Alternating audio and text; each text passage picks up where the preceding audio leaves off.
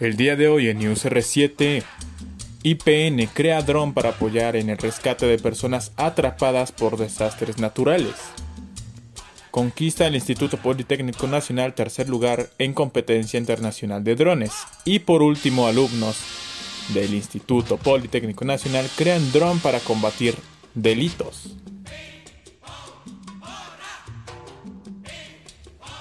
¿Qué tal compañeros que nos andan escuchando desde sus casas? Es un gusto darle la bienvenida pues otra vez a ustedes ya en nuestro vigésimo noveno capítulo de emisiones de este espacio informativo y por supuesto de opinión. Y como siempre les traemos las noticias más importantes de esta semana. Mi nombre es Miguel. Comenzamos. Ahora sí les damos la apertura a esta nueva emisión y cómo no festejarles a ustedes, señoras y señores, el Día del Politécnico Nacional y no hay mejor manera que festejarlo con las más importantes aportaciones del Instituto Politécnico Nacional en la industria, pues claro, de los ERPAS. Comenzando con este conteo, nos vamos directamente al 2015, cuando un grupo de estudiantes diseñaron un dron capaz de combatir delitos y mi compañero Cristian nos hablará más al respecto. Gracias, Mike. Estudiantes de la Escuela Superior de Ingeniería Mecánica y Eléctrica, ESIME, Unidad Ticomán del IPN, crearon un dron que podría usarse para combatir delitos, ya que puede volar hasta 30 minutos sin descender, alcanzar una altura de 200 metros y un radio de operación de 3 kilómetros. El prototipo fue creado por los alumnos de posgrado, Eric Vázquez González y Ricardo Domínguez Landa, así como por los egresados, Rafael Trujillo Torres y Andrés Guindul Bracho. Informó en un comunicado el Instituto Politécnico Nacional. Los ingenieros crearon el dron para ayudar a cubrir las necesidades militares, buscar a personas desaparecidas, reconocimiento facial aéreo de una manera discreta y monitoreo de áreas donde exista un índice de ocurrencia delictiva, entre otros. El aparato opera con una cámara infrarroja y visión nocturna, que envía la información a una torre de control y puede ser manejado a una distancia de 3 kilómetros. Los alumnos informaron que el ensamblado del artefacto es sencillo. Además, el operador puede impulsarlo con la mano o una catapulta, sin necesidad de utilizar una pista de despegue, lo que hace que su operación sea flexible. La forma rápida de proporcionar información facilita la toma de decisiones al momento de usar este tipo de tecnología, de acuerdo con sus desarrolladores.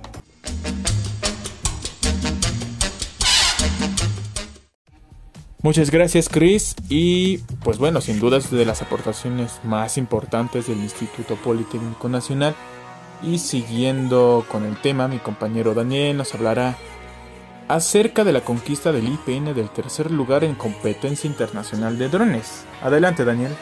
Un sistema de comunicación entre dos drones para realizar una tarea conjunta, un investigador del Instituto Politécnico Nacional, IPN, se alzó con el segundo lugar en la primera fase y el tercer lugar en la final del reto de innovación en comunicaciones de sistemas aéreos no tripulados, UAS 2020, competencia organizada por el Instituto de Ingenieros Eléctricos y Electrónicos, IE, a través de Sociedad de Tecnología Vehicular, VTS, que realizó el anuncio de los ganadores durante la 94 Conferencia de Tecnología Vehicular de IE 2021.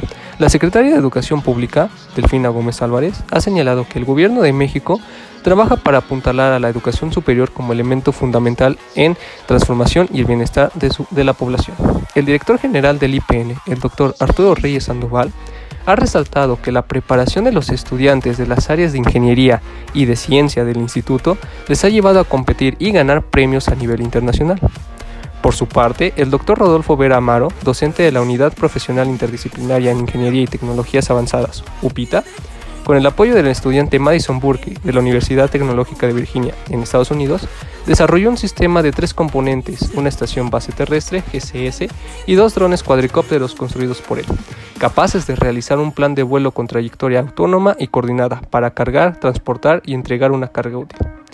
Asesorado e impulsado a participar en el concurso internacional por el doctor Walid Saad, docente de la Universidad Tecnológica de Virginia y expertos en redes y comunicaciones inalámbricas para vehículos aéreos no tripulados, el profesor politécnico obtuvo por parte de la institución estadounidense el financiamiento requerido para la construcción de los drones e inscripción en la competencia que se realizó en dos etapas.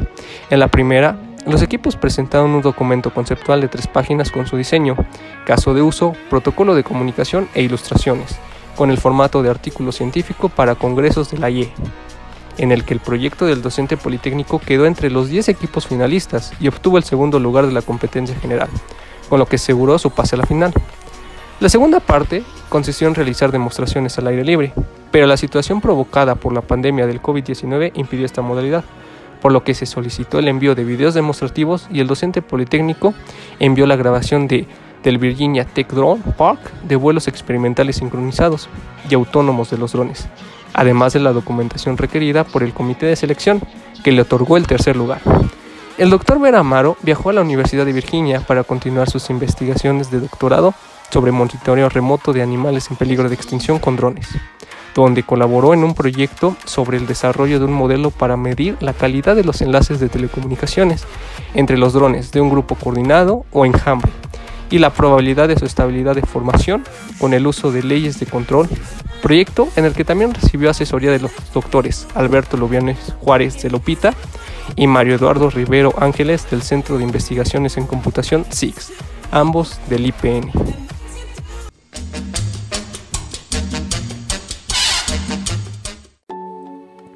Hay algo que el Instituto Politécnico Nacional no haga bien, es increíble el potencial que tiene el IPN para trabajar con proyectos, pues de cierta manera extranjeros. Y pues bueno, ya dejando de lado este tema, ahora pasamos a la última nota de este conteo donde el IPN crea un dron para apoyar al rescate de personas atrapadas por desastres naturales. Vamos contigo, Joel. Así es, Mike. Alejandro Alemón Pérez, Jesús García Argüello y Ángel Montiel Cruz son estudiantes de quinto semestre de la carrera de técnico en sistemas digitales del Centro de Estudios Científicos y Tecnológicos número 1, mejor conocido como CECIT 1, Gonzalo Vázquez Vela. Comentaron que el objetivo del proyecto es social. Esto surgió debido a que durante el sismo del 2017 se requirió de apoyo especializado para rescatar a las personas atrapadas entre los escombros. El dispositivo llamado Liberandum Drone, que proviene del latín y significa rescatar, está fabricado con fibra de carbono que le permite ingresar a ambientes difíciles o a temperaturas de hasta 50 grados centígrados. Alcanza una altura de 15 metros para realizar mapeos del terreno y mediante fibras de calor detecta si hay personas o cuerpos atrapados. El dron tiene una cámara tipo GoPro con sensor de infrarrojo y de temperatura que transmite imágenes en tiempo real a un receptor, ya sea una computadora o cualquier dispositivo móvil, a través de la aplicación GoBook para sistemas operativos Android.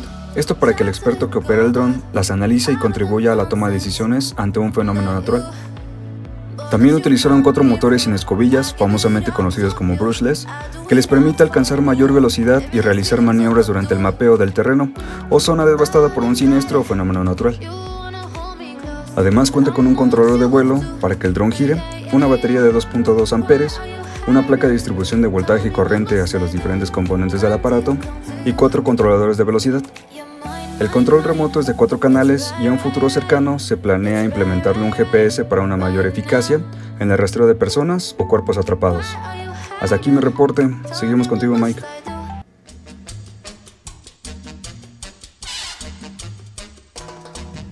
Muchísimas gracias chicos, Cristian, Joel, Daniel, muchas gracias por estas notas. Sin duda el IPN ha estado formando a profesionales en todos los aspectos y estos tres casos, con chicos talentosos, no son excepción.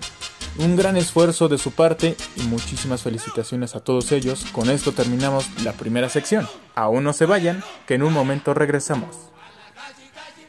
Ahora sí sean bienvenidos a esta ya segunda sección. Ya la conocen Abigail en la sección de Aventurándonos donde nos tiene cada semana interesantes noticias. Así que Abigail, ¿qué nos tienes esta semana? Gracias Mike. Seguimos en esta segunda sección donde ahora veremos un poco de historia sobre cómo ha crecido la carrera de ingeniería aeronáutica, sobre todo ahorita conmemorando eh, el Día del Politécnico y bueno, comenzamos. Empezando con que la carrera de ingeniero en aeronáutica que actualmente se estudia en esta unidad se fundó en el año de 1937 por iniciativa del entonces director de la ESIME, el doctor Manuel Cerrillo Valdivia, con objeto de impulsar el desarrollo tecnológico en este ramo, cuya dependencia del exterior ya desde entonces agobiaba al país. Y más adelante los planes de estudio originales fueron implementados por el ingeniero León Avalos Vez, quien recibió ayuda de los ingenieros Ángel Calvo Mijanjos y Jean Roger Joseph, egresados de la Escuela Superior de Ingeniería Aeronáutica de París, Francia. Para ello solicitaron y obtuvieron asesoría del Departamento de Ingeniería Aeronáutica del Instituto Tecnológico de Massachusetts de los Estados Unidos, esto durante los años de 1936 a 1958, y que la carrera se impartió en la calle Allende 38 en el ahora Centro Histórico de la Ciudad de México. Posteriormente, cuando se fundó la unidad profesional de Zacatenco, se trasladó a un anexo del edificio 1. Y bueno, más adelante, para el 9 de abril de 1974, con la reubicación de escuelas en la unidad de Zacatenco, en 1986 la ingeniería aeronáutica se distribuyó en varios edificios de Zacatenco y en un pequeño edificio de laboratorios en la avenida Ticomán. Para 1988, cubrir la demanda de estudios de la carrera era algo importante, así que se decide trasladar la unidad profesional de Ticomán y se lleva a cabo el nombre de ESIME Ticomán.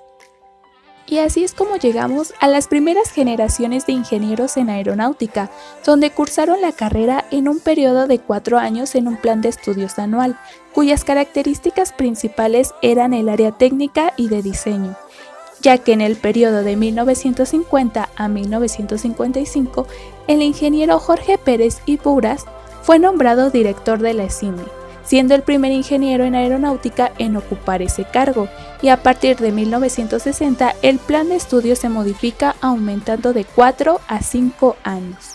Llegando a 1968, donde los planes de estudio de las distintas carreras de la ESIME se cambian del plan anual al plan semestral, modificándose su duración a 9 semestres y para 1983 se da inicio a la revisión y actualización de los planes de la carrera de Ingeniería Aeronáutica, llevando a cabo una serie de reuniones de trabajo con egresados, así como empresas.